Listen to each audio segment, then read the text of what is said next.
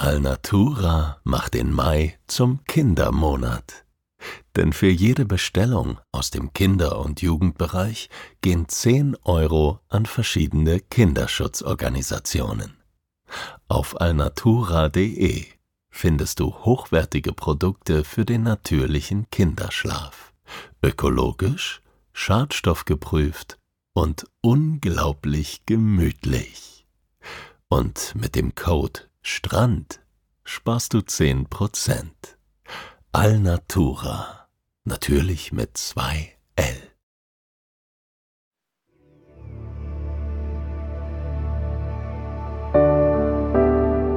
Schlaf gut. Träum was Schönes.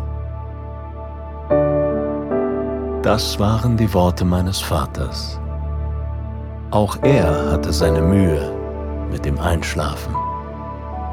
Doch wenn er schlief, dann träumte er vom Reisen. Ich erzähle hier von diesen Reisen. So wie es war und so wie es hätte sein können.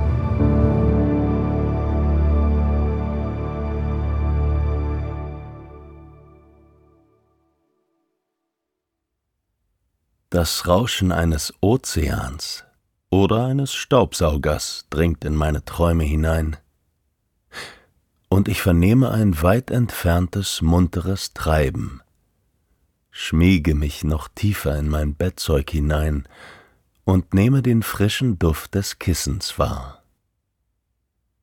Doch die Helligkeit bleibt, und ich stöhne, atme durch und wälze mich auf den Rücken. Life is a beach, geht es mir über die Lippen. Und ich strecke meine Arme von mir, besinne mich, befinde mich nicht mehr im Anflug auf die Insel, inmitten von Turbulenzen und hawaiianisch gekleideten Touristen, und auch nicht mehr auf dem Flugfeld, wo die Hitze uns mit Inbrunst in Empfang genommen hat, sondern auf der zweitgrößten Insel des hawaiianischen Archipels, dem wunderschönen Maui. In einem weiß gestrichenen Zimmer mit Air Conditioning und roten Vorhängen, die einen sanften Schimmer auf Boden und Wände werfen. Mein T-Shirt mit der Aufschrift Surf On ist passend dazu gewählt und mein Gesicht bereits von der polynesischen Sonne gerötet.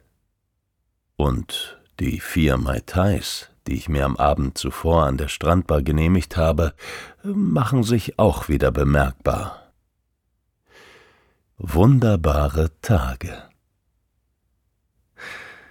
Ich blase meinen Oberkörper auf und treibe auf den Balkon hinaus, blinzle in die Sonne hinein und nehme die so gepflegt und sauber erscheinende Umgebung in mich auf die Reihe fast identischer Hotelanlagen, die sich wie hell erleuchtete Backsteine in den Himmel erheben, die gepflegte von Palmen gesäumte Promenade und den langgezogenen weißen Sandstrand von Kana Pali.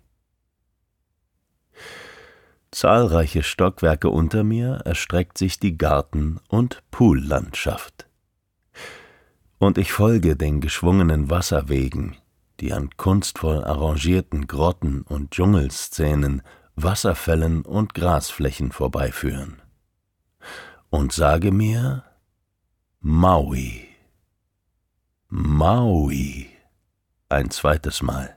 Und lächle dann. Denn ich weiß, dass dieses abgezirkelte Ambiente die Wahrheit verbirgt. Dass die Insel nach einem polynesischen Halbgott benannt wurde, der den Menschen das Feuer gebracht hat, und dass die Unberechenbarkeit und Wildheit noch immer in ihr stecken. Die Geschichte drängt sich mir auf, wie Maui aus zwei Vulkanen entstanden ist und durch Lavaströme miteinander verbunden wurde, wie Wasser und Feuer aufeinander trafen, das Meer gezischt und gewütet haben muss.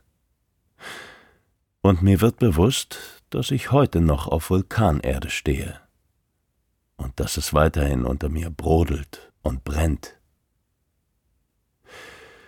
Meine Augen wandern wieder zu dem traumhaften Strand hinunter, den Liegebetten und Strohschirmen, und ich versinke im tiefblauen Himmel, lasse meinen Blick zu den wolkenverhangenen Bergen hinübergleiten, in denen einer der regenreichsten Orte der Erde zu finden ist, die Pyo-Kukui-Region, und weiß das gute Wetter hier unten zu schätzen. Ich nehme die Pose des Sonnenanbeters ein und bemerke das junge Ehepaar auf dem benachbarten Balkon, gut eingecremt und fit. Und wir nicken uns zu, tauschen ein von Herzen kommendes Aloha aus und kehren in unsere Zimmer zurück. Dort hält der Schwung an, und ich schlüpfe in meine grünen Badelatschen hinein, halte vor dem Spiegel inne, um meine Haare zurückzustreichen, die Dirty Harry Brille zurechtzurücken und die bevorstehende Herausforderung ins Auge zu fassen. Das morgendliche Schwimmen im Meer. Und dann rolle ich wie eine gut geölte Maschine in den Fahrstuhl hinein, sportlich mit einem Handtuch über der Schulter und dem Sonnenschutzfaktor 30 in der Hand. Der Duft des Ozeans liegt mir bereits in der Nase, und ich überquere den Parkplatz wie im Fluge, genieße es, wie die Füße im warmen Sand versinken und ich mich ohne innezuhalten an den braungebrannten Körpern vorbeischieben kann. Die wallenden Wogen bilden sich ab, das Donnern und Zischen der Brecher, die wie kleine Erdbeben ihre Umgebung erschüttern, und die weiß glänzenden Schaumkronen, die sich tanzend auf dem endlosen Blau kräuseln. Die Gischt spritzt hoch, ist frisch und lässt mich straucheln, und ich kämpfe mich entschlossen weiter in das Nass hinein, stemme mich mit dem Rücken gegen die Wellen, drücke das Wasser weg und strebe so euphorisch wie benommen weiter. Das sind Ferien, die ich liebe, tönt es in mir, und ein Windstoß erfasst mich. Ich verharre, genieße den Moment, von glitzernden Lichtpunkten umgeben zu sein, und sehe den Surfern zu, die auf ihren Brettern liegend unter den einlaufenden Wellen hindurchtauchen. Folge ihnen, werfe meine nassen Haare zurück und spüre die Hitze auf meiner Haut. Es ist, als gäbe es nur noch mich und das Hin und Her des Pazifiks, als würde die Welt verblassen. Und ich verfolge, wie die Flut an mir hochschwappt, Wellen an mir vorbeirollen und meine Füße ganz leicht werden, sich vom Grund ablösen und hin und her geschwemmt werden. Eine erneute Erhebung zeichnet sich ab, ist zunächst unbedeutend und klein, dann größer und mächtiger und entwickelt sich zu einer furchterregenden Wasserwand. Ein Absatz meines Reiseführers kommt mir in den Sinn. Auf Maui gibt es einige der höchsten Wellen der Welt. Und ich habe das Gefühl, ein Tier im Scheinwerferlicht zu sein. Die Welt hört auf zu atmen, ist wie entrückt, bis die Wassermassen auf mich hereinbrechen, mich wie eine Urgewalt mitreißen und aus der Starre befreien. Ich zu schwimmen versuche, aber nur herumgewirbelt werde. Von Luftblasen, Wasser und Sand umgeben bin, nichts mehr sehe und nicht weiß, wo oben und unten ist, wo ich mich befinde und wie ich zum Ausgang komme. Mein Schädel beginnt zu dröhnen, wird taub und schwer, und ein lautes Zischen ertönt, das mich wie ein nasses Handtuch zurücklässt im seichten Wasser liegend, am Strand. Nicht tot, aber auch nicht lebendig. Ich denke an die Erzählungen, in denen der Mensch in Momenten der Lebensgefahr noch einmal sein ganzes Leben an sich vorbeiziehen sieht, habe aber bloß meine Urlaubstage auf Maui vor Augen. Die saftigen Grüntöne der Vegetation, die großzügig angelegten Wege und die traumhaften Sandstrände und sehe mich wieder in der benachbarten Ortschaft Lahaina mit ihren luftigen, bunten Holzhäusern, den breiten Straßen und vielen kleinen Geschäften. Ich erinnere mich, wie ich es genossen habe, dort herumzustreunen, mich zwischen karibischen Rhythmen und rot und grün leuchtenden Fassaden aufzuhalten, zuzusehen, wie die Touristen auf Holztreppen zu den Fischrestaurants hinaufsteigen oder in den Auslagen stöbern. Und die mächtigen Körper der Buckelwale drängen sich mir wieder auf, wie sie durchs Meer gleiten, zu Dutzenden das Wasser durchkämmen, sich wellengleich aus den Fluten erheben, Fontänen in die Luft schicken und wieder in der Tiefe versinken sich schwer und massiv, fast lautlos durch den Pazifik graben und im Herbst und Winter zur Paarung nach Maui begeben.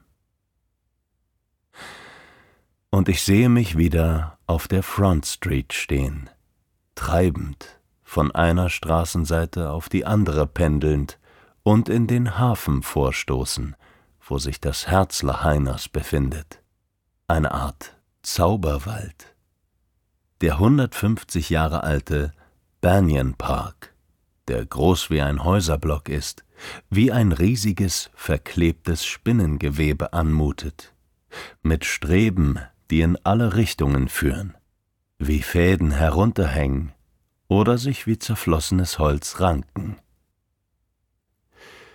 Und ich mache Kinder aus, die lachend zwischen den mehr als sechzehn Stämmen herumlaufen, sie umarmen, spielen, und Erwachsene daneben, die sich im Schatten entspannen oder der spirituellen Bedeutung des Banyanbaumes nachhängen, in ihm das Bild der Erleuchtung aus dem Buddhismus sehen oder das ewige Leben, wie es im Hinduismus geschrieben steht.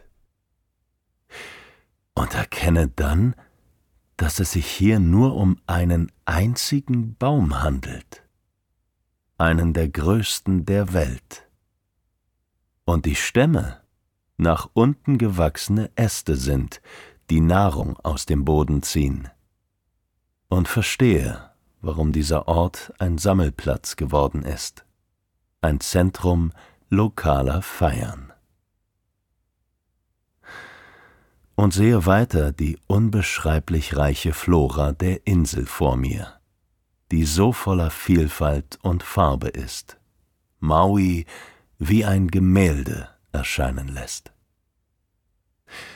Ich nehme die schmale Straße nach Hama, sitze in einem kleinen, fast spielzeugartigen Bus mit 25 Stundenkilometern, habe den Dschungel um mich, die dichte Vegetation, die auf die Fahrbahn drängt und uns immer wieder vom Licht ins Dunkel führt, bis wir auf eine Lodge stoßen, von der aus wir den Pippi Trail in Angriff nehmen, zu Fuß dem gleichnamigen Fluss folgen und uns erneut in eine märchenhafte Welt stürzen. Durchatmen, einen Schritt nach dem anderen tun und einen provisorischen Pfad hinaufsteigen. Es kommen lichte Abschnitte, in denen lose aufgereiht nackte Stämme aus lehmfarbener Erde in die Höhe ragen. Und dann wieder dichte Bambuswälder, die uns wie Wände einschließen, kaum Licht durchlassen und sich rauschend im Wind wiegen.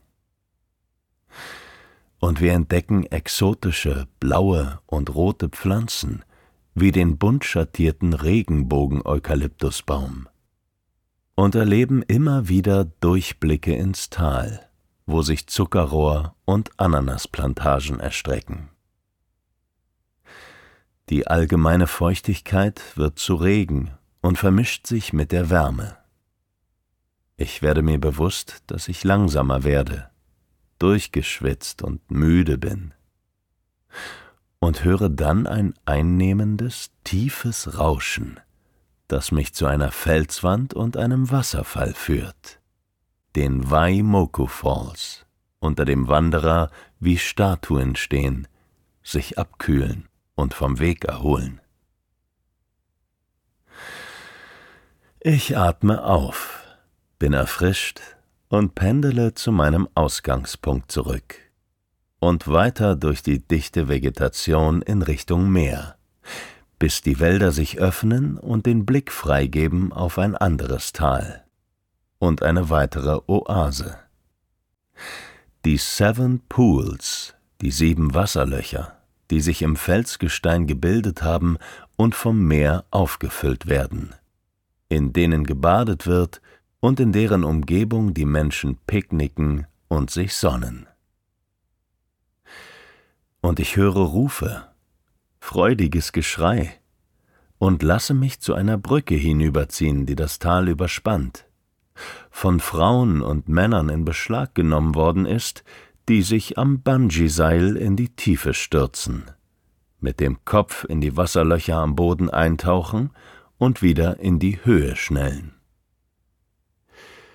Das Meer, das dahinter tosend an die Küste schlägt, sich bricht und hoch aufspritzt, verbindet sich mit dem Anblick der Bungee-Springer, und ich habe das Gefühl, in einem einzigartigen Kraftfeld zu baden.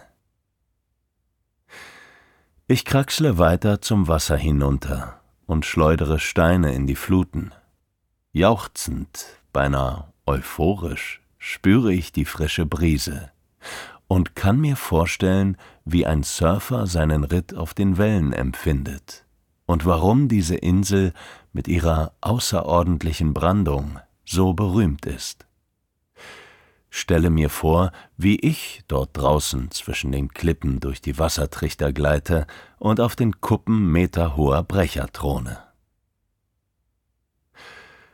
Und sehe mich wieder auf meinem Tauchausflug wie das kleine Schiff sich im leichten Auf und Ab der Wellen bewegt und wir im Schutz einer paradiesischen Bucht vor Anker gehen. Das Licht der Sonne sich im Weiß des Bugs fängt und wir den süßen Duft von Sonnenöl einatmen.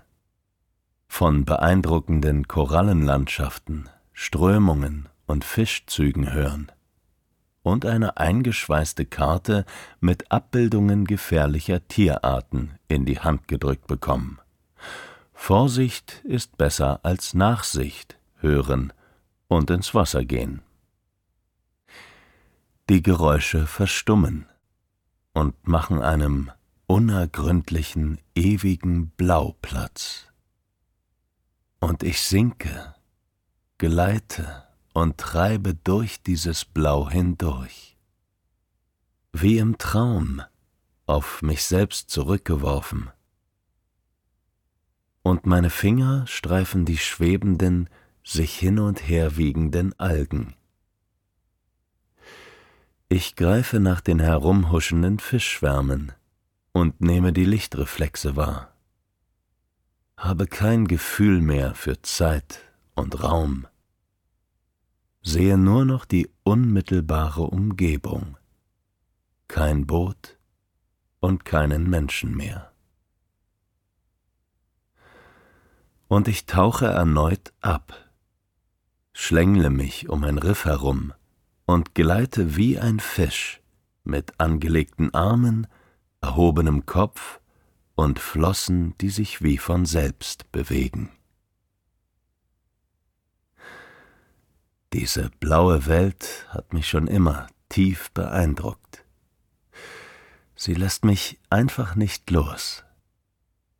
Doch so schön und faszinierend das Meer auch ist, ich habe immer großen Respekt vor seiner unbändigen Kraft. Ich spüre das Wasser, das sich um mich herum verteilt, den Schaum, der in den Strand einsickert. Rapple mich langsam auf, wanke zittrig und benommen weiter und blicke in die majestätischen Fluten zurück. Lausche dem einlullenden Geräusch des Ozeans und stolpere müde und geschlagen in meine Gemächer zurück.